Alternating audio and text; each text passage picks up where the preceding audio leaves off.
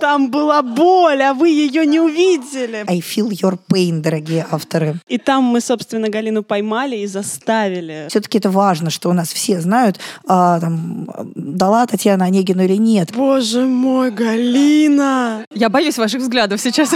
Я готова оправдываться. Она кривая, косая и очень нищая. А, а вы же понимаете, что вы сейчас очень сильно подставили всех своих друзей в Фейсбуке? Если ты никому не сват, не брат, то никому ты не нужен. Вы переигрываете, девочки. Мы, мы мило хохочем, но это не смешно. Девочки, уходим.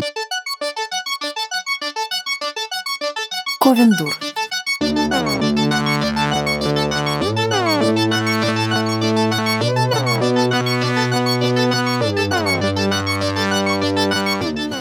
Привет, с вами Ковен Дур, наш девятнадцатый выпуск. И я, Марина Казинаки. Оль Птицева. Саша Степанова. Очень рада я, девчонки, с вами наконец-то встретиться, потому что вот живем мы, значит, с вами почти что в одном городе, ну, не считая вот этого прекрасного Подмосковья, в который нам периодически приходится ездить.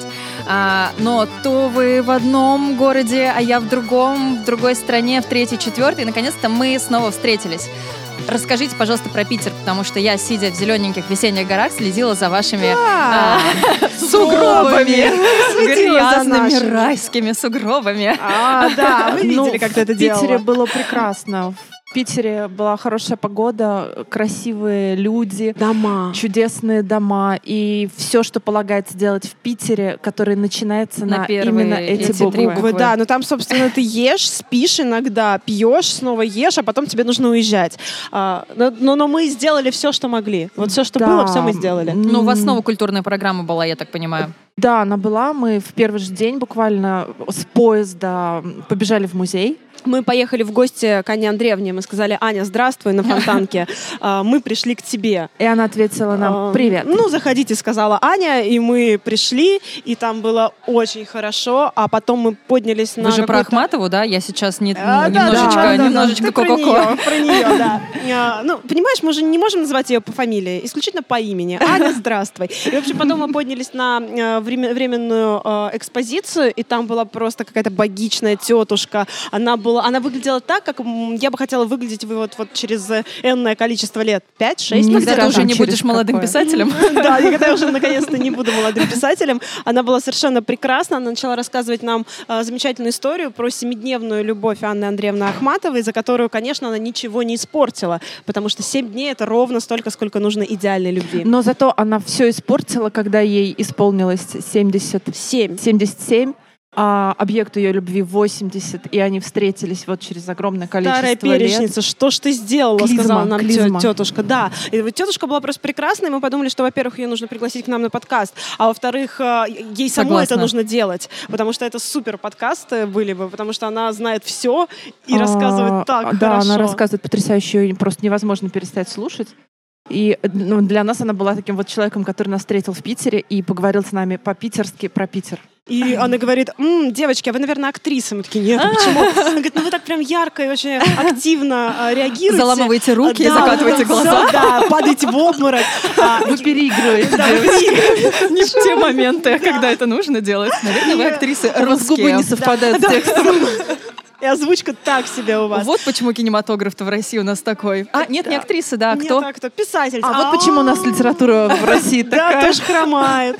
И вот мы познакомились с этой прекрасной тетушкой, и теперь думаем про нее, вспоминаем, и думаем, что Да. однажды придем еще раз к ней в гости. Она суперская. И вот в отличие от нее, от тебя, Мариночка, ей-то очень Питер, видимо, нравится. И сугробы питерские ей очень зашли.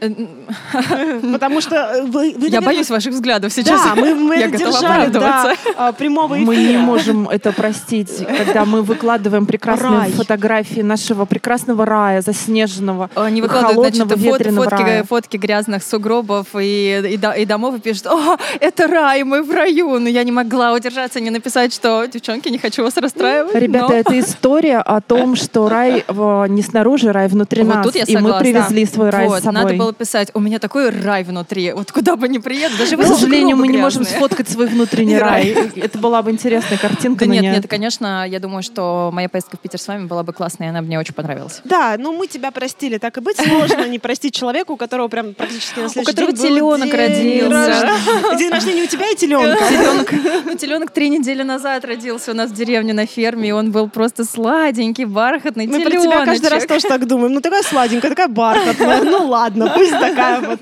Простим. Так что там, что там про мой день рождения?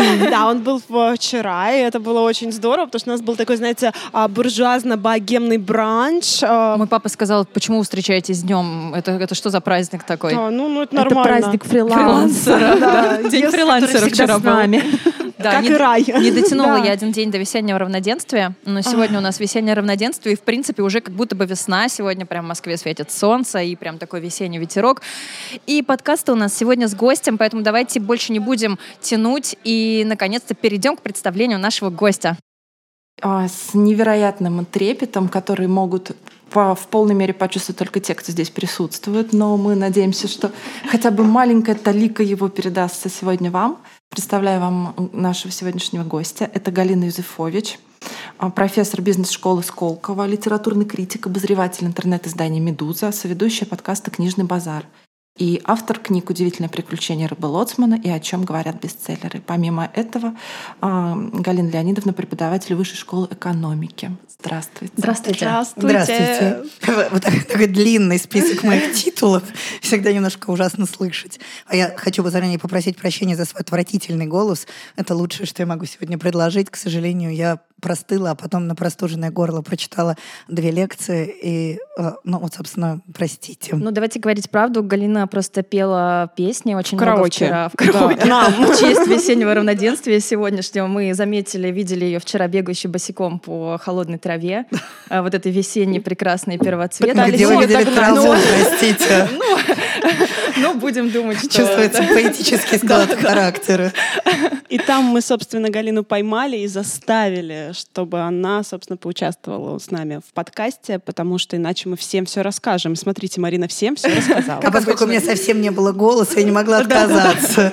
Да, это было невозможно. Ну и опять же будем смотреть правде глаза. Сегодня у нас не то, что как бы Галина у нас в гостях, а мы в гостях у Галины. Мы народ простой. А, Нас только стоит попросить, а можно ли приехать куда-то поближе к нам? И вот мы уже на кухне, на кухне у вас дома.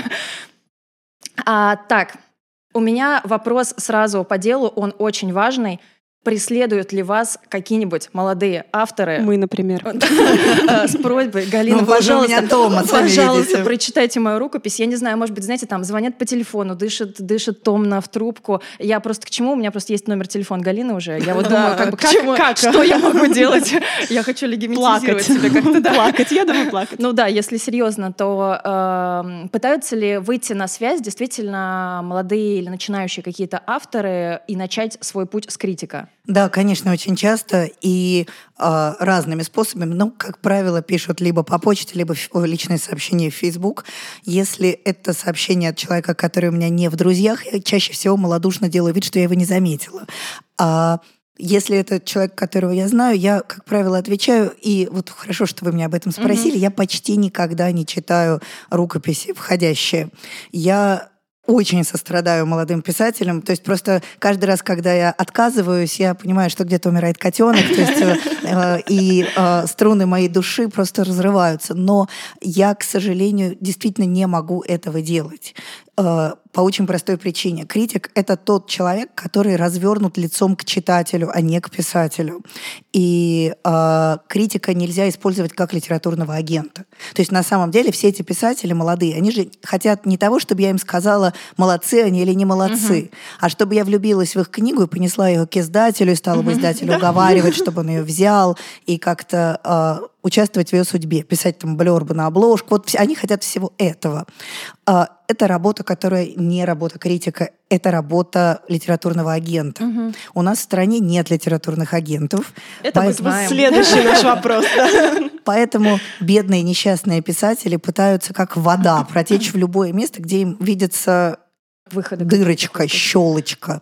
Но, к сожалению, э, я в основном в 90 восьми примерно процентах случаев я читаю книги, которые уже издатели приняли, рассмотрели, которые уже прошли некоторую проверку э, с точки зрения качества. А, я иногда делаю исключение. Исключение следующего характера, когда меня прочитать книгу просит не автор, а кто-нибудь, кого я уважаю, чьему мнению я доверяю, и кто, а, грубо говоря, обладает рычагами влияния не а, организационными, а чисто человеческими, mm-hmm. персональными. То есть, если, скажем, какой-нибудь уважаемый мною писатель приходит и говорит, я вот тут случайно прочитал три рассказа молодого автора, по-моему, они офигенные, не хочешь ли посмотреть? Угу. Вот это может служить для меня стимулом. Понятно, что такое бывает довольно редко, и э, сам лично писатель, ну, бывают какие-то счастливые исключения, то есть вот Бывает, что, не знаю, писатель мне прислал рассказ, а я вот как раз сижу, смотрю в окно, у меня э, дырка до следующей пары два часа, и у меня есть ресурс, чтобы прочитать немножко. Но это бывает, не знаю, два раза в ну, год. это магия какая-то, чтобы это все да, сложилось. Это не то, на что можно рассчитывать. То есть важно понимать, что э, критик — это не тот человек, с которого молодому писателю надо начинать свой путь простите, в, на ниву литературы. А, но были все-таки какие-то смешные случаи, когда прям вот а, кто-то очень настойчиво, Ой, очень хотел, регулярно. и приходилось да. там что-то отвечать, вступать У меня был такой прекрасный человек, который однажды мне прислал а, рукопись объемом 900 страниц десятым кеглем в Варде. А, и, а, значит, я честно ему все сказала, всю правду сказала, что крайне маловероятно, что у меня очень мало времени, и, в общем, что рассчитывать ну, на меня не стоит, что, может быть, каким-то магическим способом звезды встанут как-то так, что я что-нибудь прочту, но точно не стоит на это рассчитывать. А через три дня я в свой микробложек в Инстаграмчике, где у меня только дети, котики и пироги, выложила фотографию пирога. В ту же секунду мне пришло сообщение от, от писателя, как вы что могли, Боже Галина, мой, Галина. Да, на Девочки мою уходим. книгу, как я погляжу, у вас времени нет, а на пирог нашлось. И а, разгневанный автор сказал, что он, в общем, теперь все понял про то, как устроена критика, и что, в общем, критики — это такие специальные люди, которые только и заняты какой-то фигней, нет бы книгу почитать. И, в общем, разве он многого просил? Всего-то 900 страниц в Варде. Ей-богу. Ну, что? Нет, ну, ну, подождите, Галина, ну как вы так могли? Он теперь пироги не ест, слова не видит. А представляете, в какой физической форме? Он стройный, подтянутый, наверняка. У него отличное зрение, да, 900 страниц он больше не пишет. А, а вы же понимаете, что вы сейчас очень сильно подставили всех своих друзей в Фейсбуке. Теперь они есть те самые дырочки, в которые вода хлынет. А Бог помощь. А как вы считаете, а есть ли, будут спрашивать они, есть ли у вас какой-нибудь личный рычаг на Галину? Можно как-то там что-то? Вы знаете, а, я, я понимаю, что многие авторы так это используют. И я, а, у меня есть приятница писательница, которая говорит, что а, как только она комментирует что-нибудь у меня в Фейсбуке, тут же к ней приходит 10 человек с предложениями, не, хотят, не, не хочет ли она что-нибудь прочитать из ими написанного. Ну, на самом деле, мы вот стебемся, а, ведь это же, правда, огромная проблема. То есть, э, на самом деле, это все, мы, мы мило хохочем, но это не смешно. Потому что у нас в России действительно возможность для молодого писателя быть услышанным вообще как-то да, ну она, нам ли не знать. по себе. Она крошечная.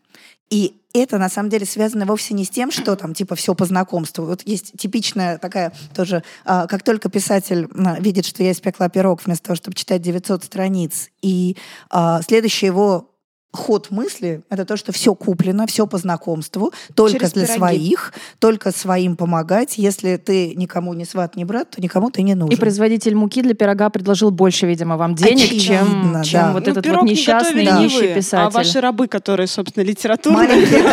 Маленькие домовые эльфы, конечно же. Вот они-то и издаются у Шубиной, например. Конечно. Но проблема состоит в том, что э, у нас вся наша издательская отрасль, она кривая, косая очень нищая. И нужно понимать, что, скажем, редактор в Эксмо, который сидит на самотеке, который читает все эти 900 страниц или хотя бы их открывает и прочитывает какую-то от них часть, он получает, например, зарплату 40 тысяч рублей. Угу. И при этом он в месяц прочитывает, допустим, 30 рукописей. больше один человек не может даже просто физически открыть, оценить. Воспринять же надо как-то Да, еще ну как-то, понять, да, ну, чем понятно, что. Почему есть- эти буквы? Почему они здесь? Понятно, что есть какие-то тексты, с которыми просто ты их просто открыл И сразу Открыл. понятно, и сразу да? закрыл, да. Мгм. А есть какие-то тексты, с которыми есть вопросы, в которых виден какой-то потенциал. А, говорят, что 4%, 4% это очень хороший результат. То есть если человек прочитал там, за три месяца 100 рукописей, и 4 из них он может рекомендовать а, почитать кому-то еще, то это просто зашибись результативность. Это, значит, очень хорошо звезды встали. И а, у нас банально нигде на нашем книжном рынке нет вот этого вот ресурса, который бы мог позволить а, редакторам прочитывать да, все входящие рукописи, а всем авторам получить хотя бы микротолику внимания. Мгм. Потому что на самом деле ведь автор же, когда его отфутболивают, он же хочет получить Ну, отклик. почему это произошло? Да, Да, да, иначе Почему расти? тебя послали? Что я Иногда сделал даже не не так? столько почему, хотя бы понять, что тебя отфутболили, потому что Да. вот Ну, вообще иногда ты не знаешь, да, Ну, прочитали не ли иногда, вообще. всегда Да, практически. всегда. Слушай, Всегда. И даже на это у человека нет времени. Мгм. И а, то есть эта часть нашего книжного рынка, она очень дохлая. Поэтому я еще раз, когда говорю, что там, я а, футболю авторов, э, не нужно думать, что мне это легко, приятно, и я считаю, Мгм. что они неприятные дураки и сами во всем виноваты. Нет, я отлично все понимаю, мне реально очень больно, когда я это делаю, но через меня просочиться невозможно. У меня другая работа, я не агент, я не редактор на самотеке, а, не бюро добрых услуг, я делаю другое дело. Но я понимаю, как, что называется, I feel your pain, дорогие авторы. Да, мы просто э, спустя вот три года нашей работы с издательствами поняли, что все-таки в этой среде, в литературной, есть свои вот микрокружочки и микроложечки. Э, используем вашу, ва- вашу фразу про масонскую ложечку, да. И тут хотелось бы узнать, что понятно, что эти кружочки и ложечки, они тоже все-таки хоть как-то, но делят а, а, людей на своих, некоторых авторов, да, и чужих. Вот а, насколько вообще предвзята эта среда, например, а, если вам известно, например, про жюри премий, про, вот, а, опять же, литературную критику, то есть если автор уже издался, это автор неизвестный, а, там, молодой, старый, неважно, допустим, это его дебю- дебютный какой-то роман, есть ли а, какая-то причина, по которой, например, его критик откажется читать, смотреть, или его не будут вообще рассматривать на премию, ну, э, при условии, что, конечно, он подходит, например, под заявку премии, там, жанр и так далее.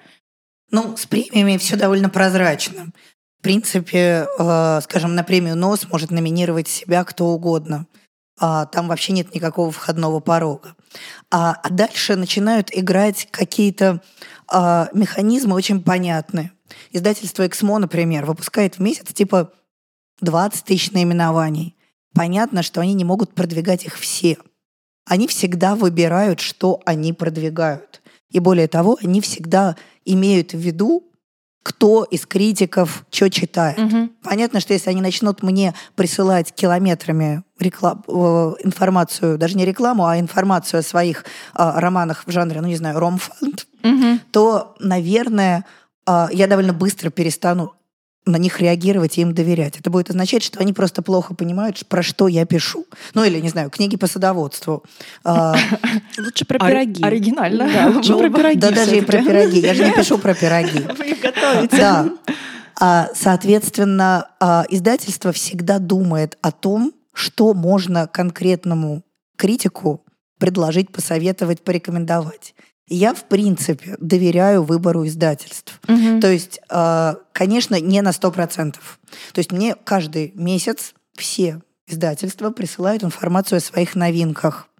Если кни- вашей книги в этом списке нет, то вероятность того, что я обращу на нее внимание, она ниже. Она не, не скатывается к нулю, но она становится ниже.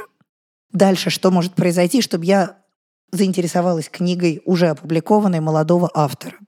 Ну, во-первых, самый простой способ. Мне про нее должен рассказать кто-нибудь Ну, как другой. вы уже говорили, да. Та да, же да, самая то есть- механика. Мгм. То есть, если я вижу, что какие-то люди, мнение которых мне интересно, про эту книгу Уже говорят, спорят, да. обсуждают, я как минимум поставлю себе в голове зарубку. Второй вариант. Вот это вариант, который, мне кажется, любой автор должен взять на вооружение. Мне должен быть интересен сам автор. Я должна уже заранее знать этого автора. Ну, скажем, простой пример. Когда вышла книга Владимира Гуриева, а, и она стала огромным бестселлером. А, ее, по-моему, ее сразу напечатали 30 тысяч, они ушли в течение там, первых а, двух месяцев. И сейчас они ее все время допечатывают. Почему? А, потому что все люди, я в том числе, уже знали Владимира Гуреева как блогера. Нам было интересно, что случилось угу. с ним такое, что у него получилась книжка. Угу. То есть э, писатель должен по возможности быть еще интересным персонажем. То есть, если я знаю человека какими-то другими способами, и я увижу, что у него вышла книжка, для меня это будет важный колокольчик в голове. Это очень плохое требование. Я прекрасно понимаю, что не все писатели умеют выступать. Бесконечный спор, да, у нас между блогерами, писателями, писателями-блогерами. Кто-то считает, что очень плохо проявляться в соцсетях. Ты писатель, сиди, пиши, там, значит, закройся, и вообще тебя должно быть не видно, не слышно. Это все там для каких-то других людей. А, да, и, и другое мнение, что сейчас очень сложно тогда как-то вообще куда-то попасть, если ты такой незаметный и никто про тебя не знает. Ну да, получается, что ты э, либо тратишь время на вот это вот э, воссоздание себя, своего вот этого аватара в сети, э, и почему ты тратишь на это время? Ты должен сидеть и писать книги, не пить вино, не готовить пироги, а как бы заниматься текстом, иначе зачем ты рожден вообще да, на иначе планете? Что, записать? что ты вообще, кто ты? Или все-таки э, право ты имеешь на то, чтобы быть еще и параллельно с этим каким-то человеком, человеком, да, интересным, неинтересным, и э, рассказывать о себе, о своей работе и прочим-прочим. И э, периодически мы вот даже сталкиваемся с тем, что э, активность в соцсети, активность себя, позиционирование себя э, это минус именно в лице вот представителей той мифической большой да, литературы, потому что, ну, зачем тебе это делать? Ты должен говорить о своем те, своим текстом, а не о своем тексте. Ну, э, хорошая новость для вот молодых писателей состоит в том, что вот та большая литература, которая всех пугает, она скоро умрет совсем, и она уже почти умерла. Тут нужен а... джингл. Папа! Ну, в том смысле, что на самом деле а, сейчас, мне кажется, вот эта консервативная позиция, она уходит. Угу. Понятно, что есть там, не знаю, какой-нибудь Сергей Иванович Чупринин, прости господи, из журнала «Знамя», который время от времени выходит и что-нибудь такое блекочет про то, что вот ни в коем случае это вот позор, писатель должен писать, а вот это вот что за фигня. А, ну, давайте посмотрим правде в глаза. А вы хотите, чтобы вас опубликовал журнал «Знамя»? Иногда. Иногда ну, такое ну, только благодаря э, а, Елене, Елене Холмогоровой, да, наверное, только из-за этого. Да. да, да, да. Потому что Алена Холмогорова очень хороший, умный, да. тонкий редактор. Да, да. Иногда вот. хочется вернуться на интенсив к ней, упасть э, на колени. Да, упасть, сказать, да. Погладьте меня по голове и просто пожалейте. Да. Ничего не говорите мне, ничего не А журнал «Знамя»-то вам как? Он вообще нужен? Кто вас там прочитает? Вас там прочитает 10 человек, которые точно не ваша редактора. Да, которые не ваша целевая аудитория. Ну, вы где-то сможете потом, может может быть, когда... Написать, что да, что вы публиковали в журнале «Знамя». Ну вот есть же такое мнение, что толстые литературные журналы — это а, такая... Дорога. Да, это определенная дорога и определенная, может быть, такая трибуна, с которой видно а, какие-то новые имена. Знаете, оно бы хорошо бы было так. А, изначально Казалось бы, оно так и должно быть. То есть толстые литературные журналы до некоторой степени выполняют функцию агентства. Они более динамичные, они более э, Э, какие-то такие проактивные, извините за выражение, они ищут молодых авторов, и потом эти молодые авторы, получив вот такую стартовую трибуну, становятся они... не молодыми. Становятся пожилыми авторами. И Пыль пере... седин как бы опускается на них. А, быстро лысеют и перетекают в издательство. журнальчик со своим рассказом. А я в 93-м, В молодости, как сейчас помню. А, проблема состоит в том, что оно так не работает а, практически никогда.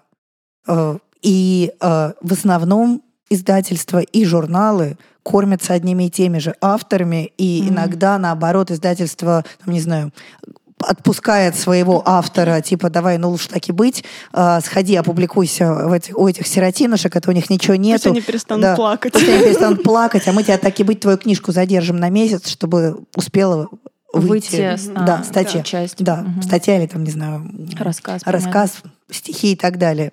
А, то есть, коротко говоря, мне кажется, При том, что я с симпатией отношусь к толстым литературным журналам. Я совершенно не хочу, чтобы они вымерли. Но мне кажется, что делать на них ставку и вообще как-то работать с ориентацией на них точно не стоит. Ну вот, например, а, пермский прозаик Павел Силуков, который стал популярным блогером. Он пишет свои рассказы в блоге. Да. И э, несмотря на все принципы Сергея Ивановича Чупринина, э, они выпустили подборку его рассказов у себя в «Знамени», э, дали ему какую-то свою знаменскую премию. В общем, э, они декларируя, что писатель не должен там типа блистать в блогах и вообще не должен какой-то жить э, энергичной сетевой жизнью, ну, Вообще когда все энергичной жизнью. вообще жить. Жить. Да, не Да. надо. Тут э, упоминается волей-неволей противоположный пример. Это всем нам известная история Сергея Сальникова, который Алексей Сальников, Алексей, прошу да. прощения, который как раз э, стал известен благодаря толстому журналу и абсолютно не, не активен в социальных сетях.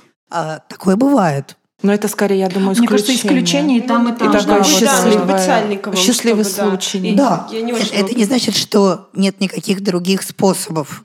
Бывают чудеса. А иногда писатель присылает мне рукопись, и у меня два часа окно. Да. А, но это не то, на что можно рассчитывать.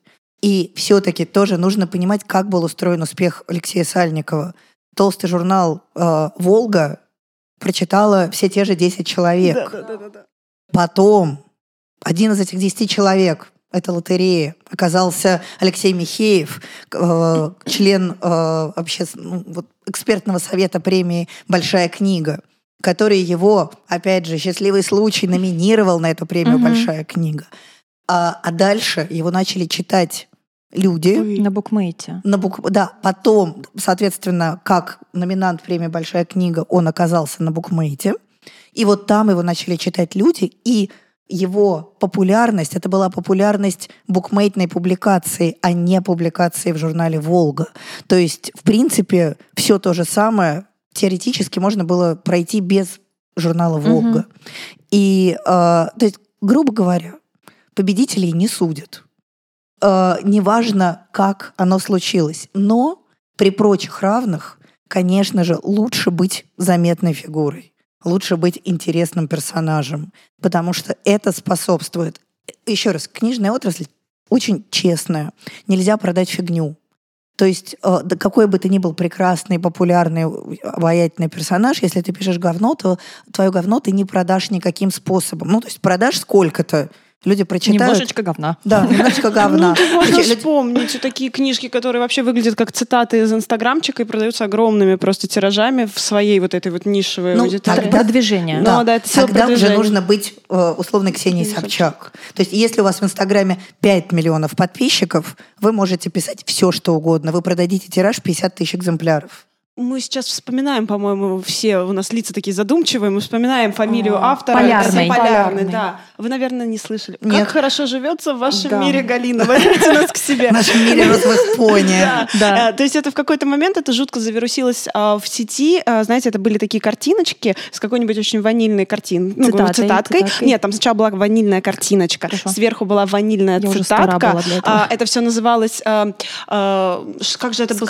Сказка о самоубийстве. Вот. И это дело репостилось, ну, наверное, там, а, ну, полтора миллиона репостов на одну картинку. Это прям расходилось очень круто. И когда это потом издалось, это, а, ну, просто везде было вот-вот в... Это Янка Далт, Янка Далт. Но такой это даже совсем. не Янка Далт, я Да? не знаю, как это назвать. Это оскорбляет понятие Янка Далта. Понятие любого жанра. понятие книги. И это продается очень хорошо до сих пор. Это, то есть, допы, допы, люди читают, люди ругают, людям нравится, люди плачут э, и считают, что это просто изменило всю их жизнь. Ну, не знаю уж как, может, они читать научились благодаря этой книге. Все может быть. Вот, и я к тому, что... Сноп э, нашего подкаста да, Ольга это Птицева. я. Да, вы можете взять у меня автограф прямо вот здесь сейчас. И, э, то есть, смысл даже в том, что иногда и вот это вот говно, если оно такое э, в красивой оберточке и такое вот называется сказкой само- о самоубийстве, может быть, оно и как бы и продается. Но Наверное, это просто, ну, такая вот ниша Ну, говна. бывают уникальные ситуации. Не нужно думать, что все можно сделать по правилам. А всякое разное Опять в же, жизни исключение бывает. вот это Да. вот. Да, да. да, это вопрос количества денег, которые ты готов да, вложить в продвижение, да, да, потому да, что я думаю, тут именно тот тут случай, прям, мне когда кажется, да, Ну, просто это деньги, работало. силы, время, энергия. Причем, как правило, энергия не одного человека, а, А там, нескольких. да, Да, да, да. Там команда. команда, да, а, а можно я такой эзотеричный вопрос задам от, от фаталиста, от фаталиста нашего подкаста? А вот как вы думаете, если э, получился здоровский, хороший, сильный текст, но, допустим, э, нет вот такого продвижения, как у такой книги там и так далее, он все равно рано или поздно э, станет заметен, придет куда нужно или нет, или все-таки без посторонней помощи он может остаться где-то где-то вот в, Ну, в узко, в узких А, кругах? Вы знаете, это такая, э, это то, что называется парадокс выжившего. То есть мне кажется, что все хорошие, сильные, увлекательные тексты рано или поздно находят своего издателя, читателя, любителя и так далее. А, но мы не можем исключить, что где-то есть те, которые не выжили. Да, это как с А. дельфинами. Что они выносят, выносят э, Да-да-да. туловище. Кого-то они выносят. Но кого, но кого они не вынесли, просто не рассказали об этом. Да, ровно так. И а, я могу сказать обратное, что у меня бывали припадки, а, не знаю, кладоискательства, и я, например, когда была в жюри премии «НОС», а, я прочитала 300 книг, пришедших самотеком. Ну, мой опять бог. же, ну, это было там полгода адской жизни. А, конечно, я прочитала их не все. То есть понятно, что там есть из Какую-то них 200 часть книг. можно. Это были книги, которые ты открываешь, прочитываешь 4 страницы, и большое спасибо, все свободны. Даже четыре, это же Ну, прям, ну, вообще очень круто. бывали- Ну, чтобы Да. понять хотя бы. Это Да. же всё очень круто, да. Ну, просто иногда есть надежда, что это не э, безумие, а прием. Но если за четыре Мгм. страницы, в общем, обычно становится достаточно, чтобы все понять. А, но вот я там не нашла жемчужин. Мгм. То есть, э, может быть, это была плохая выборка, может быть, где-то лежат жемчужины. Но мне вот честно ни разу в жизни не удалось найти жемчужину. Вот такую совсем вот буквально приш- приехал, пришел в лаптях из деревни Холмогоры, принес рукопись, перевязанную, не знаю, там, скотчем, и она оказалась... бересте. Да, На на бересте. конечно. Да, и она вдруг оказалась, э, ну, я не знаю, там, новый Мариам Петросян. Мгм. Я такого не видела. Может быть, а, оно случается. Но мне кажется, что в целом хорошая вещь каким-то магическим способом находит своего всего. А, но еще раз, возможно, да. А может быть, не сразу, может быть, через 30 лет. она А может быть, не сразу. да. А может быть, дельфины унесли в открытое море, никто не рассказал А правду. потом Да, принесет куда-нибудь на Да. берег в И Индийском эти люди живут просто уже Да. на другом полушарии, А Почему это написано не нашим языком? Непонятно, Что же да, делать? да. Да. Да. А, э, Галина, скажите, вот э, вы когда начали читать Сальникова, ну вот, вот, вот этот момент, вот эти четыре страницы понадобилось, чтобы понять, что это все, это будет бомба, бестселлер, о боже мой, как мы же раньше жили без этой книги. Ну, смотрите, я Сальникова получила из хороших рук.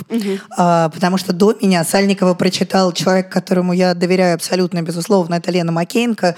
А, и когда Лена Макеенко пришла и сказала «Вау, и вам надо?», дальше мне уже было... Ну, то есть я уже была готова терпеть и 150 страниц, потому что а, а, этот человек, которому я абсолютно доверяю.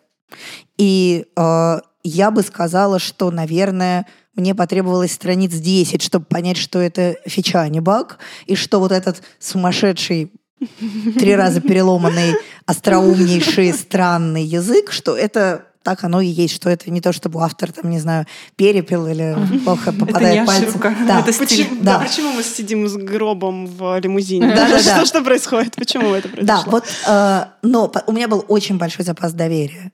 Я была абсолютно готова эту книгу любить, потому Мгм. что получила ее из хороших рук. Вот. Это был один из наших вопросов, да, вот работает ли вот этот запас доверия как Конечно. раз от, от, от кого-то, да, Да. то есть насколько это важно. А, ну тогда вот вопрос такой. Мы как-то, когда записывали э, наш первый подкаст, мы сидели у Марины на кухне, и это было так все весело, мы еще не понимали, что будет происходить дальше. Там дрель где-то была на фоне, пирог, хорошо. И э, у нас была шуточка, что вот э, было бы здорово, если бы какой-нибудь умный, э, поразбирающийся, замечательный человек взял и рассказал как поступить на- начинающему автору со своей книгой? Вот куда к нему с ней идти? Ну вот ну, какая дорога вообще есть в этом а, безумном мире? Ну кто бы это мог быть, подумали мы. Ну, ха-ха, например, Галина Юзефович. Да, очень круто было бы. Итак, спустя 18 подкастов Галина здесь. Расскажите. мы снова на кухне. Уже на другой кухне. Да, просто с точки зрения критика, как вам кажется, если вот молодой автор, книжка, он, нас просто слушают, правда, люди, которые пишут, которые, может быть, мечтают издаться или уже там пробуют Да, и так и- далее, это и было бы куда полезно. идти? Что лучше вначале сделать, если А, к я критику бы завела телеграм-канал. Во как. А, Я бы завела телеграм-канал и стала бы в него писать что-нибудь, имеющее отношение и к тому, что ты пишешь, и к вообще какой-то окололитературной жизни. Может быть, о том, может быть, стоит писать о том, как писать роман. А, Ну, то есть вот какие-то вот... Свои личные, Да. свой личный опыт. Да, нужно подружиться с другими книжными блогерами. Мне кажется, что вот сегодня блогеров гораздо больше, чем критиков. Они гораздо более открытые, динамичные, менее загруженные под завязку, и а, с ними можно а, как-то устанавливать какие-то да, контакты. То есть на самом деле утверждение, что все делается на связях и на дружбе, это, конечно, правда. Но только это связи и дружба устроены совершенно не так, как вы себе Эти представляете. связи и дружба можно и нужно Ну, это правда нарабатывать связи и правда дружба, да. Да, не, Да, то есть не блат. нет, да, то есть не- это, это не блат, это именно а, Заинтересованность заин- людей друг в друге. Да. Причем она может быть какой угодно, начиная там от прагматической, заканчивая а, чисто человеческой, эмоциональной. А, и если, например, ваша книга становится интересна блогерам, то это уже очень хороший, важный сигнал. Издатели сегодня реагируют на блогеров ничуть не меньше, чем на условно-профессиональных критиков. И вообще э, вот эта граница, где вот тут вот типа тут критик со справкой, а тут ты критик без справки, называешься непонятно, блогер. критик да, ли, да. да. Оно сегодня так не работает. То есть мне кажется, что э, создать свою вот эту вот даже не то, что целевую аудиторию, нет, создать вот какую-то группу поддержки, которая тебя полюбит, тобой заинтересуется, которая станет твоей командой. И э, в основном это будут люди, которым просто понравится то, что ты пишешь в Телеграме. В какой-то момент ты в Телеграме напишешь, а еще я написал роман.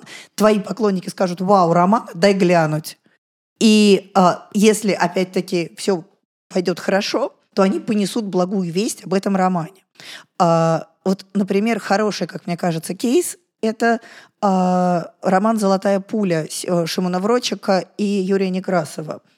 А, это очень странный, фантастический роман, такой сплаттер-панк, прости господи, а, который, не могу сказать, что мне понравился, но я давно подписана на телеграм-канал, который ведет один из его авторов. Мгм. Канал, мне кажется, ужасно симпатичным. Я познакомилась с самим автором на фантассамблее в Петербурге. А, Он живет в Екатеринбурге. Я его видела ровно... Опять Екатеринбург. Кузница талантов. Девочки, переезжаем. Я его видела ровно один раз, нет, два раза в жизни. То есть не то, чтобы мы были друзьями, но в тот момент, когда человек, которого, которого я знаю из разных источников, который пишет как-то, как мне симпатично, когда он мне говорит, прочитай, пожалуйста, мой роман, он выходит в Эксмо, Мгм. и напиши честно, что думаешь, это совершенно другое. Это не то, что ко- когда ко мне приходит писатель, который говорит, я поэт, зовусь Цветик, а я принес вам 900 страниц рукописи. Читайте. Да, это совершенно другой сюжет. То есть, Дышит в трубку. да, Галина, здравствуйте. Галина 900. Вам нравится число 900? э, в этот момент наступает паника. Вот. А я знаю, что таким же способом они распространили свой роман по большому количеству блогеров. И многие из этих блогеров честно написали. Одни написали «Вау, как круто», а другие написали «Что-то фигня, я не понял». Но так или иначе вокруг этого текста, вокруг этого романа возникла Движуха какая-то какая-то. движуха, обсуждение. Там Олег Дивов написал, что какой позор, позор, так нельзя. Э, э, Олег. Дивов выступил в роли Сергея Ивановича Чупринина буквально.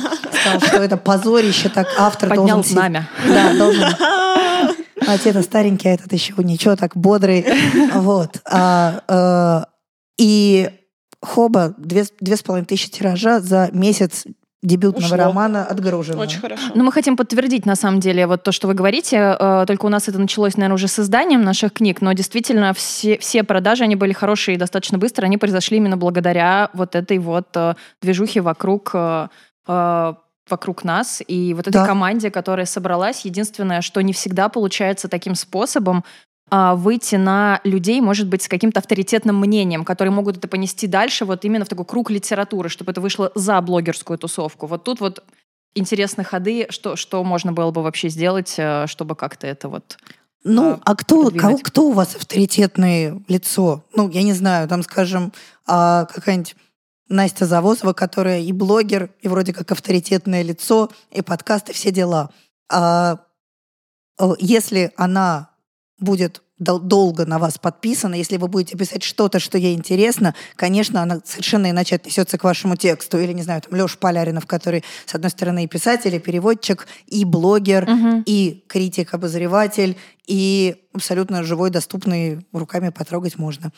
А, то есть мне кажется, что нужно понимать, кто в целом может быть вашей Полезен аудитории. нашей, как Да. бы, нашей... Ну, вот, вот вообще это отличный быть совет. а, целевой аудиторией, потому что когда ты работаешь в каком-то одном жанре, и у тебя вокруг тебя возникает вот эта вот атмосфера, твоя тусовочка, вот эти вот люди, потом, когда ты начинаешь писать в другом жанре, потому что как бы, ну, дорожка идет, и что-то что в тебе меняется, то а, одновременно с этим э, должна так или иначе, но меняться вот эта вот атмосфера либо вокруг, расти и либо развиваться вместе. сама аудитория, либо Да. чуть-чуть Это такой, да, как-то. это такой процесс. Пока, пока что сложный. Мне кажется, что очень важно, чтобы писатель был, э, скажу это ужасное слово, персональным брендом. Потому что, а, скажем, а, в англоязычной литературе вообще нет проблемы. Марлон Джеймс пишет сначала большой роман Романович про ямайскую жизнь, получает за него Букеровскую премию, а потом пишет роман фэнтези. И вообще нет никакой проблемы в его аудитории, что вот это вот, как это... Что-то не да, то. что-то это не то, Ты это, кто? не- да, это не тот Марлон Джеймс, мы его читать не Да. будем, и вот ему, блин, с, ночи- с нуля надо строить свою Мгм. целевую аудиторию. Такого Не нет. работает, понятно. Люди знают, кто такой Марлон Джеймс. Им уже интересно, вау, так он еще и фэнтези умеет. То есть очень важно построить вот такую аудиторию, которая будет лояльна не жанру, не конкретному тексту или набору Тебе. героев, а вам, Да, да, да. лично Да. автору. Которая будет интересно, вау, этот автор, так он еще и стихи фигачит. Мгм. Ну-ка, пойду-ка я почитаю. Да. Не, ну тут же еще и издательство с другой стороны, которое говорит, нет, давай ты вот как бы будешь все-таки писать в одном жанре, мы тебя вот уже тут вот э, знаем, как тебя издавать, э, с какой обложкой это делать, вроде там было неплохо раньше, а вот сейчас получится плохо, потому что по-другому презентовать, по-другому тебя каким-то образом мы не будем. Конечно, И- Это закостенелая Да, система. и все да, тебе задают вопрос, что ты такое, и что ты сделал с вот тем человеком, которому вот до 6 этого. тысяч продали, да, недавно. И то есть получается такая вот, э, ну как же так, ну это же ж я. Вот смотрите, очень важно, чтобы а, на издателя, а, грубо говоря, поддавливали. Да. То есть издатель доброй волей, конечно, ничего не хочет делать. Но если издатель, например, видит, что вдруг вы в своем телеграм-канале начали печатать собственные стихи, и э, вдруг у вас аудитория растет, и ваша аудитория говорит, вау, какие стихи, здорово, пиши еще. А если показывать это своему издателю, то можно его убедить. То есть издателю нужны ну, на, издателя нужно поддавливать. Поддавливать на него можно, показывая, что ваша аудитория вам лояльна.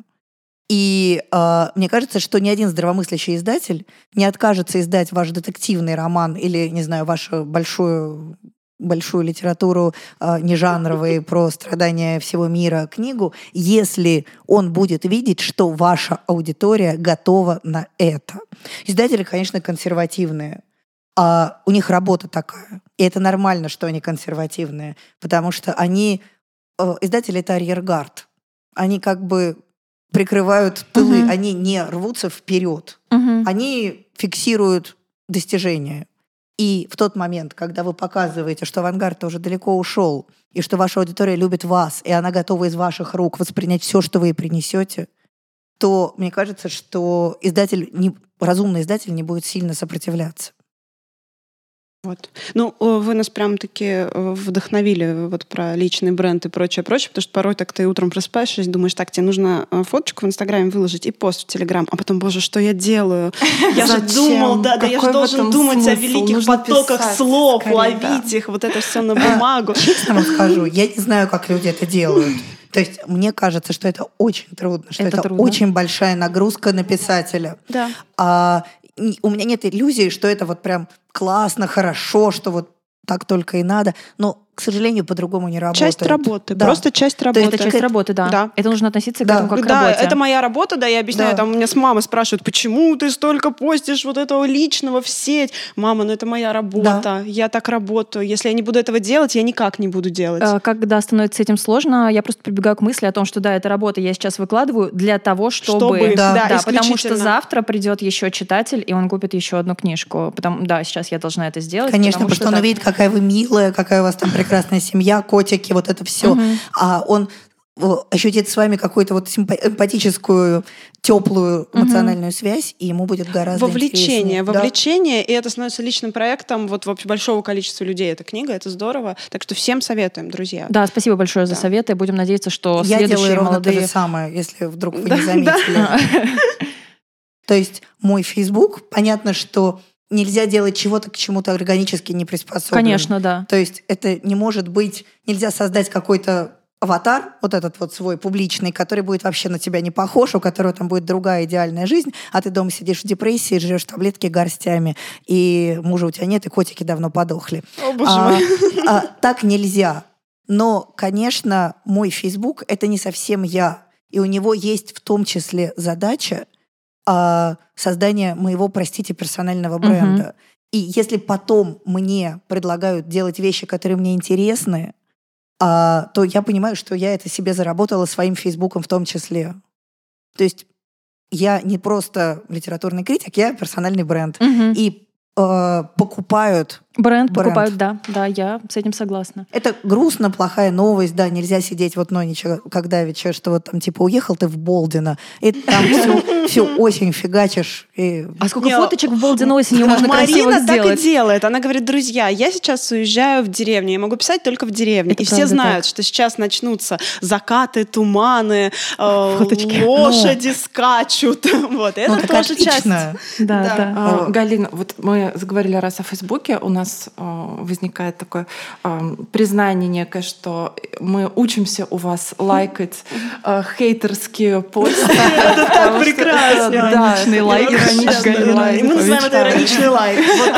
Ты когда заходишь и смотришь, что, боже мой, что там понаписали, как на это отреагировать? О, Галина бы это лайкнула. Спасибо, друзья. Вот как справляться с этим потоком? Это ведь достаточно и большой поток негатива негатива в том числе. Всегда. Вот всегда. Как это состыковать со, со своей жизнью, не впускать в свою не жизнь, знаю. разграничивать? Там. Честно, не знаю. А если бы я знала, то мне было бы гораздо легче жить. Думаю, что совсем от этого абстрагироваться, изолироваться нельзя. То есть все равно будет больно, и к этому надо быть готовым. То есть, э, ну, я не знаю, понятно, что, опять же, смотрим на условную Ксению Собчак, или, не знаю, там на плюс-сайз модель Эшли Грэма, думаем, да. сколько говна льют на них. А, и я понимаю, что даже им больно что ничего тебя не защитит. И в тот момент, когда там, один какой-то дурак написал какую-нибудь гадость, фигня, когда этих дураков становится 50, и они пишут каждый день. А, а еще среди них может вдруг оказаться какой-то знакомый, который да, до этого конечно. был э, с вами вроде бы в нормальных да. отношениях, а потом неожиданно он там фи какой-то высказывает всем, вот уже прям сложно бывает. То есть у меня нет хорошего готового рецепта. Если бы он был, я была бы счастлива. Мне тоже больно. Но э, к этому, я к этому пытаюсь относиться как, ну, к части, опять же, это плата. Мы всегда, mm-hmm. ну, то есть у нас же всегда есть места, где мы приобретаем, и места, где мы mm-hmm. теряем. Это плата за то, что я могу делать то, что мне интересно, mm-hmm. за то, что я обладаю каким-то весом, влиянием, за то, что я, э, у меня любимая работа, любимая жизнь. Э, вот это входит в то, чем я за это плачу. И все равно будет больно, к этому надо быть морально готовым. Нет, не нужно надеяться, что э, в какой-то момент... Дзен такой станет... отращивается, да? Нет? Нет. Не... Черт, мы все ждем, не сегодня, завтра, ну должно начаться. Котов плодим, больше, больше Микрофоны плодим, да, что-то как-то пытаемся. Ну, то есть со временем оно, конечно, немножко притупляется, а, но надеяться на то, что совсем перестанет быть больно, не стоит. Все равно будет. Но будет. это ну, плата. Спасибо. Ну, наверное, вот эта вот лояльная а, компания, которая рядом, она такой буфер, конечно. который, если что, поддорожничек приложит, да. винишко нальет. Да, конечно. Легче. И вот если есть люди, которые вас поддерживают, это гораздо ценнее. И Понятно, что ну, в силу устройства человеческой природы а, мы всегда на плохое реагируем гораздо острее. Конечно. То есть, не знаю, 500 человек сказали мне, какая я молодец, а потом пришел какой-нибудь один говнюк и сказал, что я, э, не знаю, там, толстая, некрасивая, провинциальная женщина с плохим образованием. Стандартный наборчик, вот. у нас тоже такой бывает. И, в этот, и, конечно же, в этот момент все 500 лайков любви и... нивелируются. Да. Это как на Ютьюбе, на, у меня есть канал, я там изредка что-то выкладываю, и тоже бывает, у меня есть какие-то два преданных хейтера, которые вот у меня загружается видео, оно еще я, я, явно не успела еще просмотреться, потому что, например, оно 20 минут идет, а, а там уже в первые 5 минут уже два, два вот этих вот анти-дизлайка. Да. А, и я, они меня, правда, расстраивают устраивают. Но я понимаю, что человек даже как бы не досмотрел, они всегда стандартно появляются в первые пару минут, там, значит, два этих дизлайка, кто-то, видимо, Слушай, я даже их по именам, же. наверное, могу определить, поэтому ты не переживай. Ну, там нельзя, там, это, там анонимно, да, да. Но это то же самое. Вот сколько бы потом не набралось там вот этих лайков, комментариев, что спасибо, там мне ваш пост помог, например, в том-то и том-то, все равно мой взгляд туда возвращается в эти два дизлайка. Думаю, ну зачем вы это? Что я вам сделала такого, да, и все равно расстраиваюсь. Наверное, потому что у меня потекла тушь, он это увидел, поставил, а она потом поняла, что у меня там складочка сбоку, может, из-за этого. И причем, скорее всего, это вот просто люди, которые, э, ну, просто вот им внутренняя какая-то недолюбленность их заставляет. Ой, вы знаете, делать. я Там... перестала про это думать. Вот это единственный совет, который я могу вам дать всем. Просто не жалеть их не жалеть, не думать, почему так, что я сделала не так. Может быть, его Всё мама плохо в детстве любила. Угу. Может быть, не знаю, у него там котик заболел. А, может быть, не знаю, отравился с утра. Может быть, я ему напоминаю да, одноклассника, который... Да, да бывшего. Вот, вот я очень советую перестать про это думать. Угу. Не надо искать мотивации. Она может быть, есть, может быть, нет. Угу. Может, человек действительно просто плохое настроение. Но вот это съедает очень много, много ресурсов. Да, ресурсов да. Не сливать туда энергию Не свою. нужно думать, что мы им сделали. Ну, нельзя понравиться всем. То есть я понимаю, что все равно будет неприятно, но очень советую перестать думать о том, что я сделала не так, или что с ним не так, или, может быть, его там обижали другие критики, другие писатели, другие блогеры, а он не знает, что я не такая. Ну, то есть не надо. Пусть хейтеры со своими внутренними. Haters gonna hate. Вот мы и петь начали. Отлично. Рано или поздно этим все и заканчивается. А я вчера в караоке Босиком, да. Веснянки. Э, так, у нас тогда немножко отойдем пока от э, вопросов, которые будут полезны а, авторам, и вот про читателей поговорим, которых мы, конечно, тоже очень любим и сами ими являемся. А, вот Скажите, как вы думаете, почему э, вот эта вот школьная э, программа э, литературная, она вот э, любви зачастую к вот этой вот э, к чтению как таковому, она вообще не прививает, потому что достаточно часто мы вот слышим, что типа девочки, вот если бы не ваши книги, мы бы даже, наверное, и читать не полюбили бы. И ты думаешь, подожди, а чем же ты занимался там в школе? И вот вот как как это работает? Почему вот эти вот подростки, которые приходят совершенно без читательского опыта в литературу э, как как читатели? Ну тут есть тысяча ответов на этот вопрос. Самый простой состоит в том, что школьная программа по литературе не предназначена на пробуждение любви к чтению. У нее другая, да, у нее другие цели. Ну, точно так же, как Боль школьная страдания. программа по природоведению не ориентирована на развитие экологического сознания. И э, у нее другая задача. И не нужно ожидать, что она будет... Понятно. Она не может выполнять все задачи. Школьная задача, э, программа по литературе имеет на самом деле две цели, которые довольно плохо между собой стыкуются. И это тоже большая проблема. Но э, э, вообще школьная программа по литературе нужна для того, чтобы, с одной стороны, человек научился читать, понимать, интерпретировать прочитанное, а с другой стороны, прочитал немного классики. Потому что есть не знаю, насколько оправданное, но тем не менее вполне расхожее представление о том, что если человек в детстве не прочитал немножко русской классики, то он ее никогда не прочитает. А русская классика — это, извините за выражение, духовная скрепа, которая объединяет нашу страну довольно существенно. То есть все-таки это важно, что у нас все знают, а, там, дала Татьяна Онегину или нет. Это же важный момент, который действительно организует культурное сообщество в нашей стране. И э, то, что каждый человек знает, что, что идет после того, что буря мглою не, не покроет, да. а, то есть это тоже важный элемент. То есть литература, программа по литературе в школе, она не про любовь к чтению вообще. Если туда еще попытаться загрузить еще... Это будет как третья, третья есть, уже да, угу, задача. Это она уже. взорвется. Угу. А невозможно запихнуть туда все. И, э, конечно, много дискуссий о том, что вот там русская классика, она вообще не очень хороша для подросткового чтения. Некоторые хороша, некоторые не очень хороша. Очень хороший учитель может сделать так, что э, подросток будет читать, не знаю, пиковую даму, повизгивая от восхищения и требуя продол- продолжения. Банкет. А, писать да. фанфики. Да, да, писать фанфики, да. Такое тоже может быть. А, хороший учитель — это роскошь, он есть не у всех. А, есть просто нормальный учитель, который худо-бедно впихнул в ребенка классики и убедился, что он...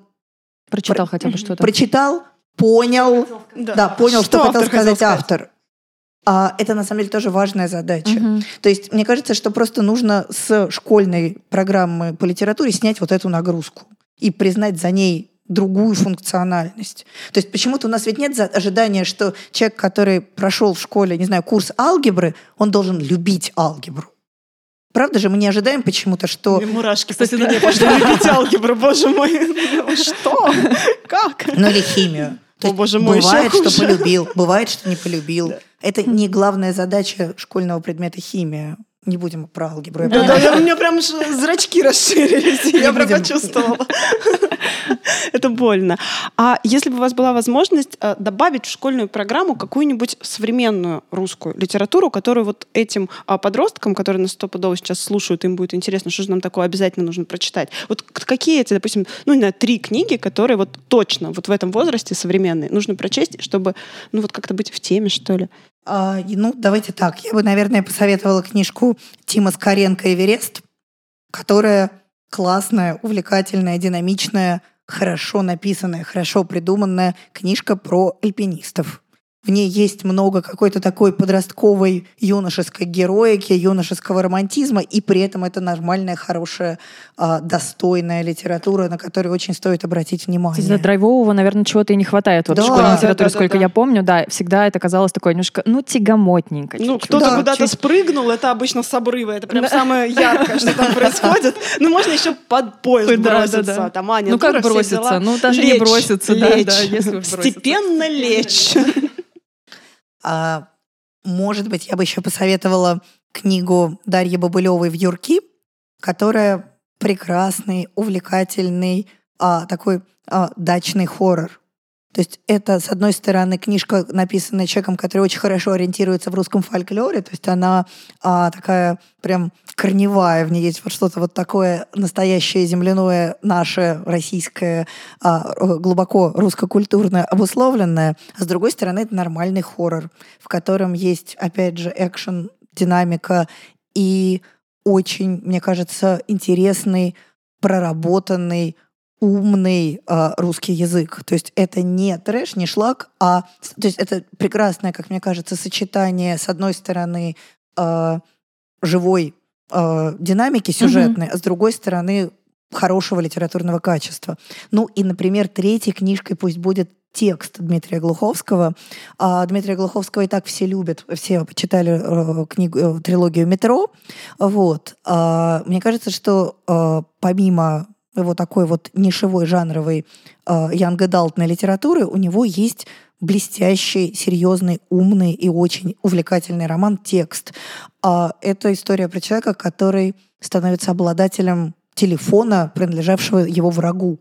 И про то, как вот это вот вторжение э, мобильного устройства, гаджета в жизнь меняет человека, трансформирует его личность, трансформирует его душу. И это, конечно, потрясающе увлекательный, очень динамичный, но, единственное, не, не очень оптимистичный триллер, а, с одной стороны, а с другой стороны, действительно прям большая, важная книга, очень крутой роман. То есть я очень его советую. Ну, еще раз, только я сразу хочу сказать, я бы не стала их добавлять в школьную программу. Ну, ну да, Оставьте текст. школьную программу В в покое. Ей так плохо. Туда А, уже очень много лет. Да. И текст туда точно не да, впихнешь. Же. программы надо только что-нибудь убрать, а не добавить. А, Пожалейте школьников, пожалейте учителей. Вот всегда кажется, что школьный учитель литературы это какой-то такой, ну, почти враг. Это такой человек, который убивает в тебе любовь к чтению. А на самом деле нет. А, это человек, которому и самому-то очень непросто, и который а, в большинстве случаев старается сделать все, что может, а, учитывая сложные входные данные. То есть оставьте школьную программу по литературе в покое, но имейте в виду, что помимо школьной программы по литературе есть много всего прекрасного. Вне школьного. Вне школьного, да, да. вне школьного. А, Просто взять книгу и почитать ее дома. Да, Да. да. Да, да, да, да, да. А, ну хорошо, вот значит школьную мы отставили. А, а куда идти бедному читателю? Может быть, молодому или еще уже не очень молодому. А, Не молодому школьнику, вот скажем так, школьному, да, посидевшему. Вот это вот все, да, не, в знамя же ему, собственно, идти. А, чтобы вот эту вот выборку, а, потому что ты приходишь э, в книжный магазин, там просто ну, какое-то сумасшествие творится, и на выкладке обычно лежит ну, далеко не самое э, достойное из того, что нужно было бы взять и почитать. И вот, куда? Телеграм-каналы, да? Да, к сожалению, сейчас нет одного такого простого места, куда ты пришел, И все понял. да, и все понял. К сожалению, сейчас а, нужно самому а, ры- рыхлить Мгм. землю пятачком и а, находить а, то, что нужно тебе.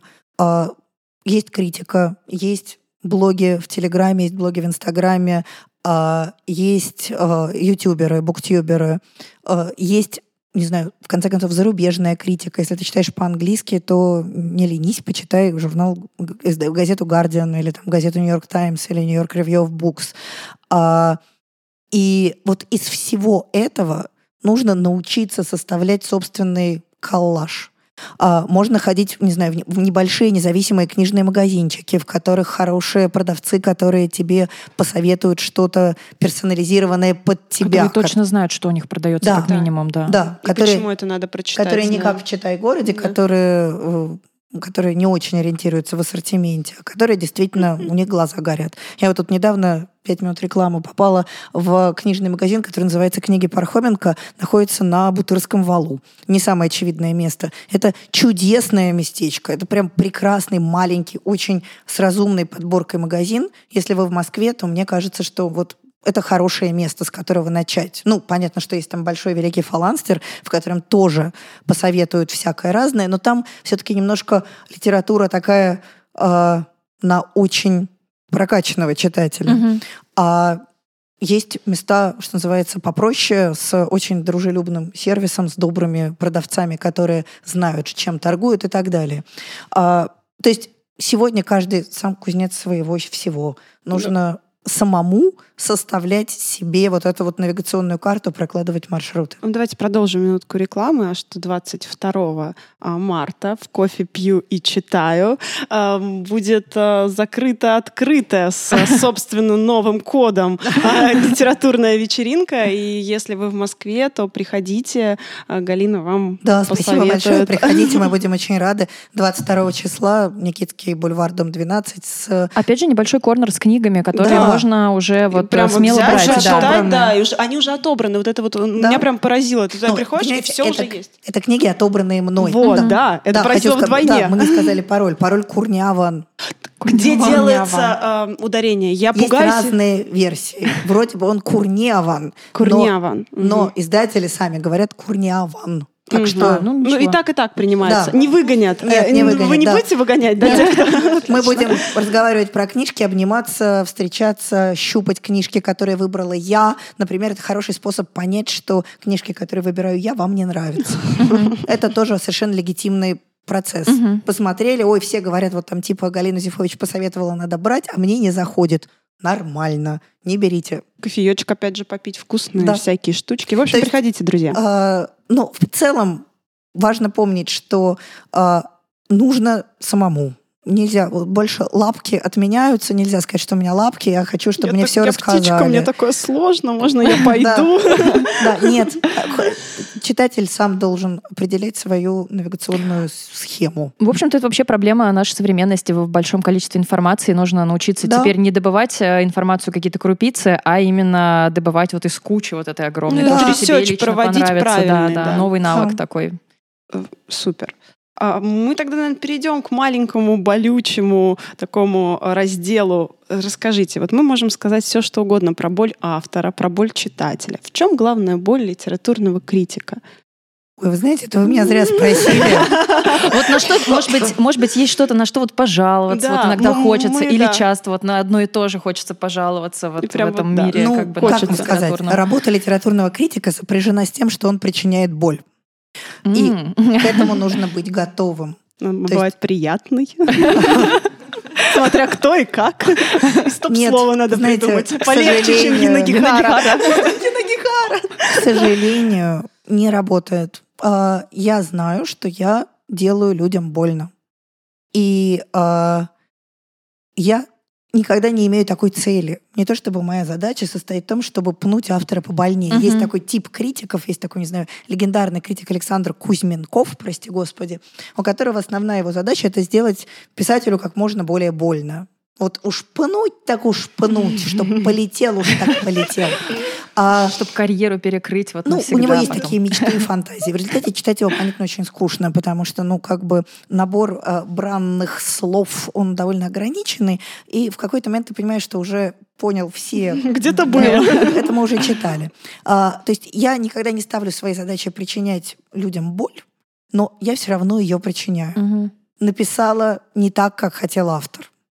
А, автор, кажется, что я его, даже если я его похвалила, похвалила не так. Не Не за там то. погладили. Не там Самый и не так. страшный конфликт э, мной- у меня с писателем был с писателем, которого я похвалила. Боже мой. Ничего себе. Она на меня обиделась смертельно, э, до сих пор продолжает меня ненавидеть, потому что я написала, что ее книга веселая, классная, увлекательная, с динамичным сюжетом, а она писала нетленку. Там была боль, а вы ее Да. не увидели. Да. Вот она. А Вот. Больно, если не написал вообще. Автор писал, писал, старался, ты про него не пишешь. А больно издателю. Издатель любит свою книжку, ему хочется, чтобы на нее обратили внимание. Больно переводчику, который тоже любит свою книжку и тоже хочет, чтобы его похвалили. А если вдруг еще, не дай бог, перевод не понравился? больно а, другим критикам, которые, например, книжку полюбили, а ты не полюбил. И это больно. А, потому что ты там ходишь, всем рассказываешь, какой прекрасный писатель, ну, не знаю, Владимир Новиков, например, а, которого я не могу понять, зачем он вообще создан природой. Ну, то есть он прекрасный человек, но, но не писатель, не надо это писать. А, человеку обидно. Похвалили, кто-то не любит то, что ему дорого. Ты причиняешь боль писателю, если ты его ругаешь. То есть ты все время, что бы ты ни сделал, ты причиняешь боль. В ответ тебя мало кто будет любить. Мгм. То есть не нужно думать, что э, ничего не случилось. То есть не нужно думать, что ты вот написал там роман, что роман, новый роман Алексея Сальникова тебе не понравился. Не нужно думать, что ничего не изменилось. Ну, окей, Александр. Алексей Сальников прекрасный, добрый котик. Бедный мы его Он сегодня не Александром и обидел. Сергеем. Вот это будет больно. Мишка, Мишка, привет. Миша, не переживай, нормально все. Он прекрасный, добрый котик, он на меня не обиделся. Он сказал про вас так нежно, что хотелось Да. просто ну, сказать, о, вот это Да. вот, да все что угодно, да хоть по внешности пусть пройдется. И так, о, ну какой же зайка. Да, но не нужно на это рассчитывать. Поэтому я всегда по умолчанию предполагаю, что меня никто не любит. И это довольно... Ну, то есть я, я подозреваю, что меня любят мои читатели, просто читатели, но я понимаю, что а, я не друг писателю, я не друг издателю, и, и- и переводчику я тоже не всегда друг. И я, например... И, и вот с этим надо научиться жить. А, Мы все устроены так, что нам хочется, чтобы нас любили. Нам хочется, чтобы нам говорили спасибо, гладили и так далее. И вот боль критика состоит в том, что ему нужно научиться жить с тем, что его не любят. Я, например, почти никогда никуда не хожу ни на какие публичные ивенты, если я там не должна что-нибудь сделать. То есть вчера, например, был прекрасный праздник, день рождения издательства «Корпус». Я мысленно прикинула, кого я там встречу, и поняла, что я не пойду. А, потому что я не хочу а, встречаться с людьми, которые меня не любят. И я не хочу создавать неловкую ситуацию. То есть критик — это не то чтобы всегда плохой полицейский, но нужно понимать, что тебя не Для будут... кого-то он точно будет Да, плохим все равно. Да, ты всегда будешь плохим для довольно большого количества людей. Кто-то сможет через это переступить и тебя любить по-прежнему, кто-то нет. И а, вот это такая вещь, с которой нужно научиться жить. Я, мне кажется, вот с этим я справилась. Я не жду, что писатели будут меня любить. Я вообще стараюсь не думать о том, как ко мне будут относиться писатели, издатели, переводчики и так далее. То есть и я научилась радоваться, если вдруг они ко мне относятся хорошо.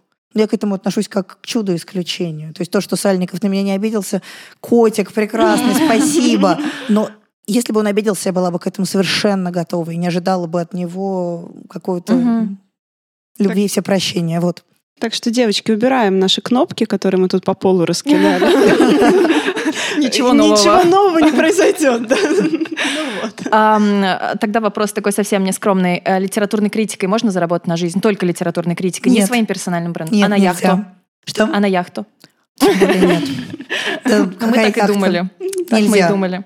Где же А, можно-то да. заработать? Где же Где же можно? Книгами тоже нет. Ну, Что никак не Те получается. тексты, которые я публикую, для меня это скорее статья расходов, потому что я трачу очень много времени на чтение и на написание, и, а при этом, ну, как бы вечный принцип 80-20, он продолжает работать, а деньги мне платят совершенно другие люди за другие вещи. Это то, что, как и с соцсетями, видимо, у нас происходит. Это делаете вы сейчас вот, вот, чтобы потом Да. получить вот что-то Да. другое. Ну, я считаю, что там моя работа в «Медузе» — это важная часть, э, что, что это нужно, важно, это должно быть. Я готова на это тратить силы и время, но это совершенно не то, что меня кормит. Кормят меня совершенно другие вещи. Мгм. А бывало такое, что вы прочитали какую-то книжку, она вам понравилась или не понравилась, а через время вы про нее вспоминаете и думаете, боже, я совершенно по-другому теперь ее воспринимаю. Всегда. А вот так. А не было желания есть переписать рецензию отзыв? Да, какую-то, «Ну, Было, конечно. Когда я, например, собирала рецензии в свою книжку, я очень многие вещи, ну, не то чтобы полностью переписала, но изменила немножко акценты, что-то смягчила, что-то заострила. Конечно, со временем восприятие всегда меняется. Это нормально. И оно никогда не остается... То есть нет ощущения, что вот раньше я прочитала неправильно, а потом прошло время, и я, проч- я поняла правильно. Нет. Дошло А потом пройдет еще пять лет, и я еще раз передумаю. То есть, мне Это кажется, живой что- процесс. Да, абсолютно. Это нормально. Мне всегда нравится бывает. такое отношение к книгам. да. То, что да, это не может быть какое-то застоявшееся. Конечно. вот, э, Ну, Что-то ты читаешь да. сейчас, оно в тебя попадает, вызывает какую-то живую реакцию, а через пять лет ты изменился. В чем это вообще? А вот влияние критиков э, зарубежных, например, когда вы э, пишете рецензию на переведенную какую-то книгу, может сильно повлиять э, уже мнение, сложившееся там? Вы знаете, как правило, между тем, как я прочла рецензию на какую-нибудь переводную книгу на английском, и тем, как я прочитала саму книгу и написала свою рецензию, проходит довольно много времени. Мгм. Я не очень много читаю по-английски, потому что по-английски я читаю, ну, все-таки в два раза медленнее, чем Мгм. по-русски. И по-английски я читаю либо что-то для души, либо что-то, что я не могу дотерпеть. То есть, скажем, когда там вышел новый роман Франзена, я, поскольку очень люблю Франзена, я его прочла по-английски. Или там, скажем, сочувствующего Ветха Ингуэна, я открыла его в аэропорту, поняла, что я без этой книги никуда не уйду, и э, прочитала его по-английски. Но это скорее исключение. Поэтому обычно проху- про- происходит все так. Я прочитываю газет, э, в газете «Гардиан» рецензию на какой-то роман. Я запоминаю, что на этот роман надо обратить внимание. Потом проходит полгода. Потом я прочитываю сам роман и говорю, о, у меня же тут стоит зарубка, я же помню, что надо было этот роман прочитать. А я уже не всегда хорошо помню, почему его надо было прочитать. И потом я пишу рецензию. А, то есть такого непосредственного влияния, в общем, скорее нет. Да, просто интересовалась, например, если э, все вот там вот куда только возможно эту книгу номинировали или попытались номинировать, а вот вы ее на русском, например, переведенную открыли, и вот что-то не очень понятно, что же они ее там все номинировали-то куда-то. Ну, а чё, это- собственно? А, мне кажется, что очень важно все-таки доверять собственному Мгм. мнению. То есть, скажем так, если везде все номинировали и все похвалили, а мне совсем не нравится, ну, может быть, надо подумать. Да, почему так? Лишний Может. повод поанализировать, Да. в общем, что-то еще в этой Но книге. все равно в конечном итоге э, определяющим является мое собственное мнение, а не мнение кого-то еще. Мы потихонечку переходим к домашке нашей политре. Да, наверное, да, нам стоит а, о ней немножечко поговорить. И, Маринч, ты там что-то сохраняла, мне кажется. А, у меня небольшая история, на самом деле. Я всегда э, рекомендую, почти всегда, э, домашку, совсем не связанную с э, темой нашего подкаста. Я человек спонтанный, мне вот что в голову взбредет. И я вспомнила такую историю а, из своего университета. Это был пятый курс. А, у меня художественное образование. У нас появился новый художественный предмет. Я уже не помню, как он назывался, потому что предметов было много, и они часто длились полгода или год. И был новый преподаватель. У нас было такое задание, что нужно было за 5 минут нарисовать э, 5 э, картинок маленьких, где-то формата, там, может быть, А5, А6, прям крошечные картинки, выбрав черный цвет и какой-то один цветной. И э, тема была город. За 5 минут нужно было нарисовать 5 очень быстрых э, вот набросков какого-то города. Э, Соответственно, нет возможности подумать, что это будет за город, интересно, это столица или там что-то. Э, То есть это чистое впечатление. Вот тебе сказали, нужно рисовать, поехали. И мы рисуем. А, Значит, у меня были какие-то пятна, пятна, пятна, какие-то лестницы, арки там и так далее. А Потом мы выложили наши работы. И преподаватель, который видел меня в первый раз, она спросила, как меня зовут, и сказала, а вам, случайно, а, не нравится сказка «Черная курица»? А это моя любимая сказка вообще детства, которую я перечитывала эм, огромное количество раз. И сказка, написанная вообще в XIX веке, таким э, достаточно, э, когда я уже вот во взрослом возрасте перечитывала тоже несколько раз, э, мне кажется, сложным для ребенка языком, таким даже скучноватым, но настолько, настолько волшебным, э, э, колдовским и так далее, что я, как человек вообще к сказкам неравнодушный, вот советую маленькую, 30-страничную буквально эту сказочку, которая в детстве мне казалась каким-то томом невероятным, бе- бесконечным. Мне казалось, что я ее читаю и читаю, читаю и читаю. И она такая интересная, но когда же она уже закончится, а потом надо еще раз ее перечитать. Вот. Оказалось, что она совсем маленькая, вот, ну, я очень... Внутри больше, чем снаружи. Да, и я мечтаю к ней нарисовать иллюстрации и О, сделать какую-то, может быть, красивую обложку такую. Вот, вот мне очень М, хочется. Вот будет моя маленькая сказка. С Зайчик. весной вас. Да. Не, у меня все очень связано. Мы сейчас вот пока ехали, я подумала, так, у меня что-то было на 22-й, какое-то мероприятие. А, собственно, мероприятие, это большое мероприятие. Нужно уже приехать а, в кофе пью и читаю. Но какой же там у нас пароль? Мгм, слово непонятное, слух не, произ- не произнесу, надо посмотреть, что там собственно. И вспомнила, что эту вот обложку красивую, а про эту книгу я столько всего слышала, открыла, и я не помню, как я доехала до вокзала, а, потому что, ну, реально, красота — это горе, и это какая-то невероятная история. Я успела прочитать, наверное, ну, там какой-то не- небольшой кусочек, но это что-то прекраснейшее. Это Индонезия, насколько я Да. понимаю. Ява. Это, да, это такое а, небольшое поселение, и все начинается с того, что женщина, которая 20 лет назад умерла, встает из своей могилы и идет, собственно, к своим дочерям для того, чтобы снять проклятие с их рода. И это все написано невероятно. Мы быстро узнаем, что эта женщина была проституткой, причем она была какой-то такой невероятно популярной проституткой. Ряд для ночи с ней люди были готовы вообще просто отдать последние деньги. И даже дочку свою старик один решил отдать этой женщине на что угодно. Ты там, говорит, можешь ею, ей зарабатывать, а можешь ее на мясо порубить, только давай как бы вот, вот прямо сейчас, потому что я сейчас помру. Спойлер, он помер. И э, это настолько А у дочки прекрасно. всё было хорошо. Да, у дочки все было замечательно. Прям она, по-моему, вообще лучше всех там Да. устроилась.